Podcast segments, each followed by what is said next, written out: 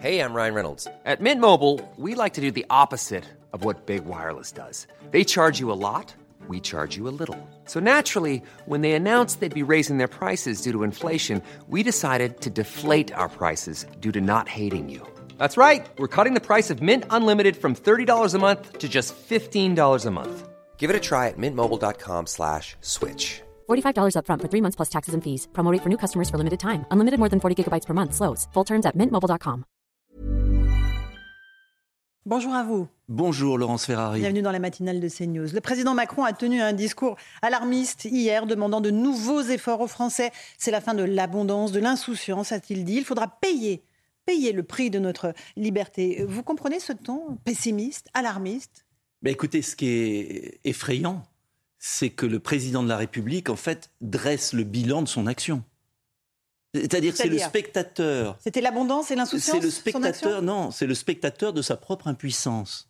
C'est le spectateur et le commentateur permanent de la faillite de sa politique. C'est lui. C'est lui qui nous met dans cette situation.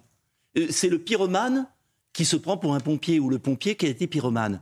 Et, je vais vous donner sur deux points, par exemple. Il dit c'est la fin de l'abondance. Mhm. Mais c'est lui qui a fermé Fessenheim et qui précipite une crise énergétique sans précédent. Mais c'est lui qui a fait le quoi qu'il en coûte et qui a permis à nos entreprises de tenir Je parle de la pénurie. C'est ça aussi l'abondance. attendez, il nous prépare à une pénurie. C'est ça, en fait, ce discours. D'énergie. D'énergie. D'accord. Mais c'est lui qui l'a organisé.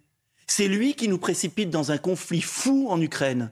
Un conflit fou? Oui, un conflit fou. Faut Je pas être dit chez vous. de l'Ukraine? Mais euh, on peut être solidaire de l'Ukraine, mais on n'est pas obligé de mettre de l'huile sur le feu. On n'est pas obligé d'armer l'Ukraine. On n'est pas obligé de défendre des valeurs, soi-disant les valeurs, mhm. en allant se prosterner en Arabie saoudite devant un régime criminel, en allant quémander du gaz au Qatar.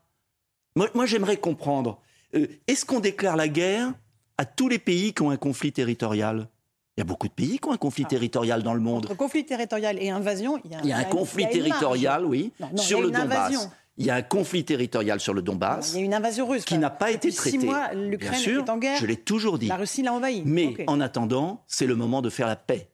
Sinon, l'Europe va plonger dans une crise énergétique, sociale, économique, qui feront la joie des Chinois d'un côté, des Américains de l'autre. Vous savez ce qui se passe actuellement en Ukraine et en Russie?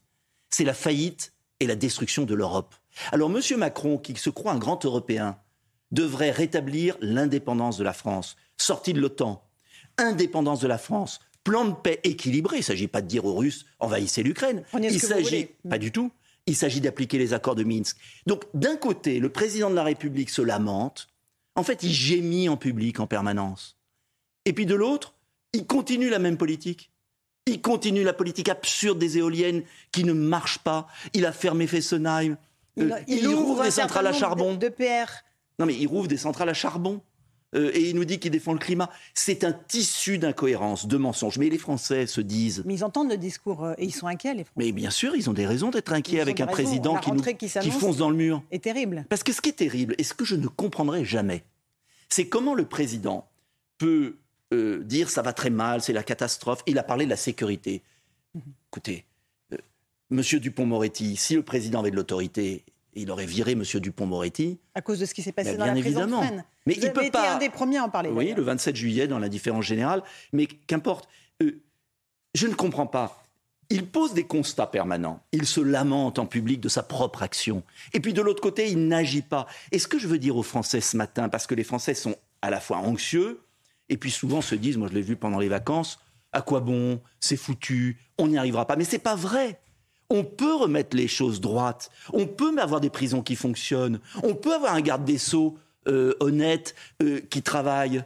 On peut. Il est malhonnête et il ne travaille pas. Bah, écoutez, il est mis en examen, je crois, de mémoire. Hein. Euh, en tout cas, il devrait démissionner. Parce que quand on organise des camps de vacances, quand on organise des camps de vacances dans les prisons, quand on ne condamne pas les délinquants, après, M. Darmanin peut gesticuler et passer sa vie à faire des déclarations jamais suivies des faits. Mais, mais, mais c'est pas possible de continuer comme ça. on peut faire autrement. On peut. Le pouvoir d'achat, la rentrée est difficile. Hausse des frais de cantine, fourniture scolaire de 5 à 10 Il y a de nombreux dispositifs d'aide qui ont été mis en place. Mais euh, tout ça, évidemment, va prendre fin à un moment ou à un autre. Le mur, vous le voyez pour quand? Novembre, décembre, on va se le prendre quand, le mur? De deux choses l'une. Soit on fait la paix en Ukraine. Et on rétablit une coopération économique et scientifique avec la Russie, c'est vital. Soit la Russie qui bombarde mais des la Russie ne bombardera pas parce qu'on fera un plan de paix. Hier encore. On fera un plan de paix. Et parce qu'il faut un plan de paix pour sauver l'Europe. C'est la seule solution. Soit vous aurez des troubles sociaux, économiques, et l'Europe va se suicider. Moi, je ne veux pas de ça. Ça, c'est le premier point. Deuxième point, euh, il faut rouvrir Fessenheim. Le, le démantèlement de Fessenheim n'a pas commencé. On peut le faire. Troisième point, il faut sortir du marché européen de l'électricité pour rétablir un prix de l'électricité unique, réglementé, puisque nous avons quand même la chance d'avoir un parc nucléaire, même s'il y a des pannes, qui fonctionne et qui n'est pas indexé sur le prix du gaz. Quatrièmement, on l'a bien vu à l'Assemblée, euh, Macron est minoritaire à l'Assemblée. Nous sommes majoritaires, les oppositions. Euh, s'il y a eu la baisse du prix de l'essence, là, qui. C'est encore trop, mais s'il y a eu une petite baisse, on l'a vu là, mmh. c'est grâce à l'opposition, c'est grâce au travail qu'on a fait à l'Assemblée. Donc ce que je veux dire aux Français, c'est que si les oppositions sont intelligentes, nous sommes majoritaires, nous pouvons prendre des mesures par exemple, sortir du marché européen de l'électricité au plus vite. Vous allez le proposer? Oui. Et puis je vais proposer aussi qu'il y ait un vote sur la guerre en Ukraine, sur la politique ukrainienne. Parce que vous savez que dans la Constitution, si on engage la France dans la guerre, on doit avoir un vote. Mais la France Il faut un vote. pas engagée dans la guerre en non, Ukraine, mais la vous France, le savez parfaitement. La France, par petits bouts, rentre dans une politique de surenchère dangereuse pour les Français. Dans le sillon des États-Unis? Dans le, mais même pas dans le sillon, dans l'obéissance aveugle. Et c'est une folie pour la France. Je sais que ce n'est pas populaire de le dire, mais il faut le dire parce qu'il y a un moment, nous n'avons pas à payer un conflit qui n'est pas le nôtre. Et nous devons réconcilier les deux sur un plan de paix équilibré. Retrait des troupes russes, autonomie du Donbass, démilitarisation de l'Ukraine. Ok. Euh, Emmanuel Macron est à Alger euh, aujourd'hui pour un voyage de trois jours. Il y aura une des discussions sur le respect des mémoires, évidemment la question de, l'immigration et des laissés-passer consulaires, mais il y aura aussi bien sûr la signature des contrats de gaz, parce que nous aurons besoin du gaz algérien pendant l'hiver. Est-ce que ça nous lie les mains pour tous les autres dossiers que je viens de citer C'est le danger. On va voir le résultat. Moi, écoutez, c'est toujours bien de discuter. Moi, je ne veux pas critiquer le président Macron parce qu'il va à Alger. Très bien. Mais il faut mettre tout sur la table. Pourquoi, par exemple, les délinquants algériens croupissent dans nos prisons et pourquoi on ne peut pas les faire repartir après leur peine? Euh, Pourquoi on, multiplie les laissés-passer? Alors, est-ce qu'on va euh, se coucher à nouveau? C'est-à-dire pour avoir un peu de gaz? Parce que c'est vrai qu'on défend des valeurs. Euh, alors je ne savais pas que le régime algérien était un régime parfait, mais euh, moi je ne veux pas rentrer là-dedans, il n'y a pas de régime parfait. Et si on veut être un pays libre, eh ben, malheureusement, il faut parler à tout le monde. Il faut parler de la mémoire, il faut euh, évoquer le passé colonial de la France. il faut que la France s'excuse, disent les Algériens. Écoutez, la France n'a pas à s'excuser.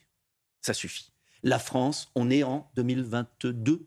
Bon, l'Algérie était indépendante. 60 euh, ans. Voilà, donc, à ma naissance. Donc euh, vous voyez, je pense que 60 ans après, on peut peut-être arrêter.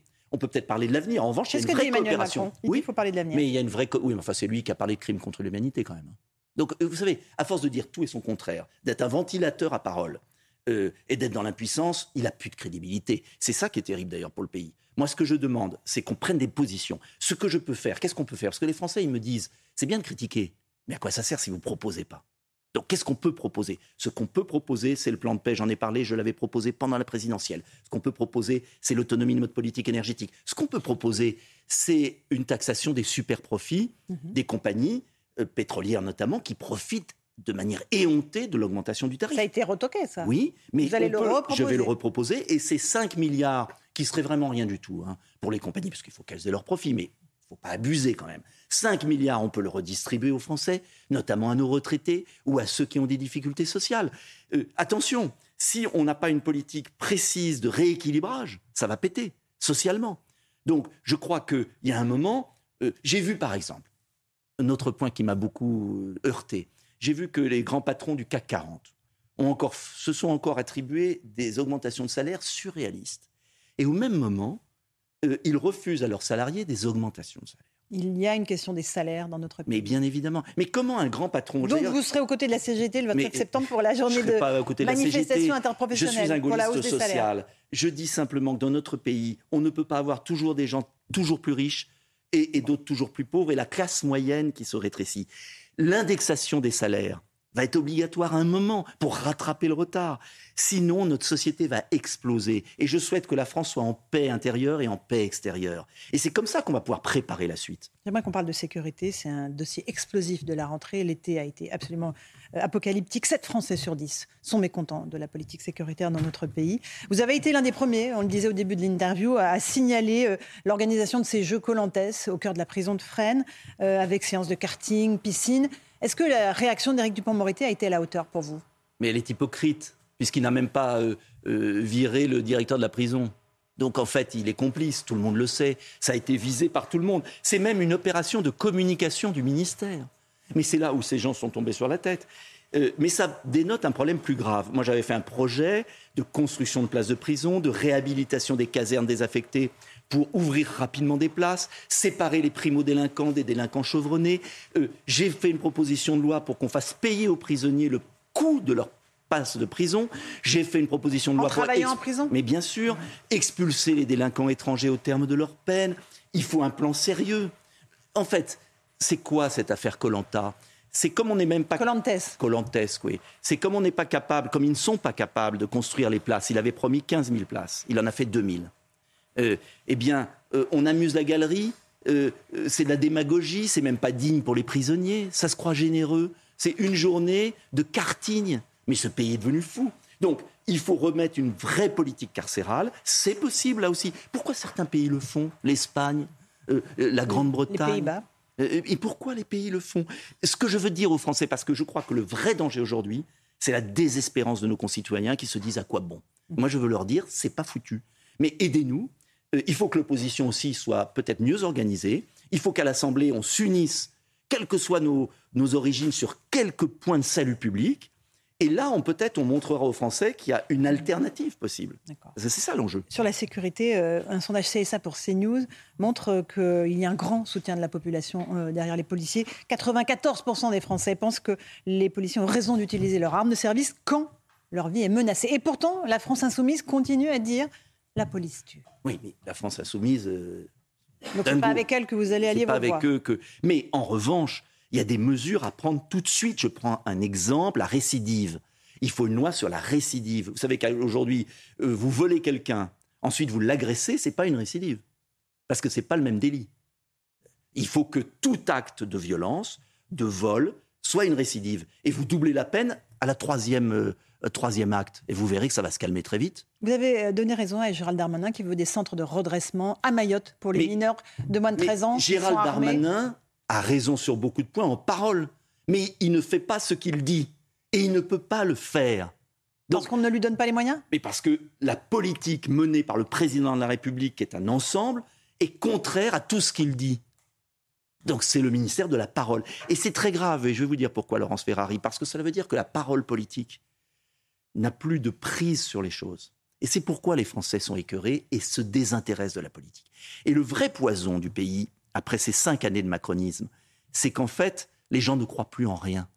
Et, le vrai boulot qu'on a, nous, hommes politiques, euh, pour préparer l'avenir, c'est de dire aux Français, voilà, sur tel point on peut faire quelque chose, sur tel autre point on peut. On a essayé pendant la présidentielle, mmh. mais il y a eu une espèce de propagande qui a endormi les Français et le réveil va être brutal. Mais maintenant, il faut préparer la suite. Je ne suis pas sûr qu'Emmanuel Macron puisse terminer son mandat. Vous pensez que ça peut s'arrêter avant euh, Je pense qu'on assiste actuellement à un effondrement de la France sur elle-même.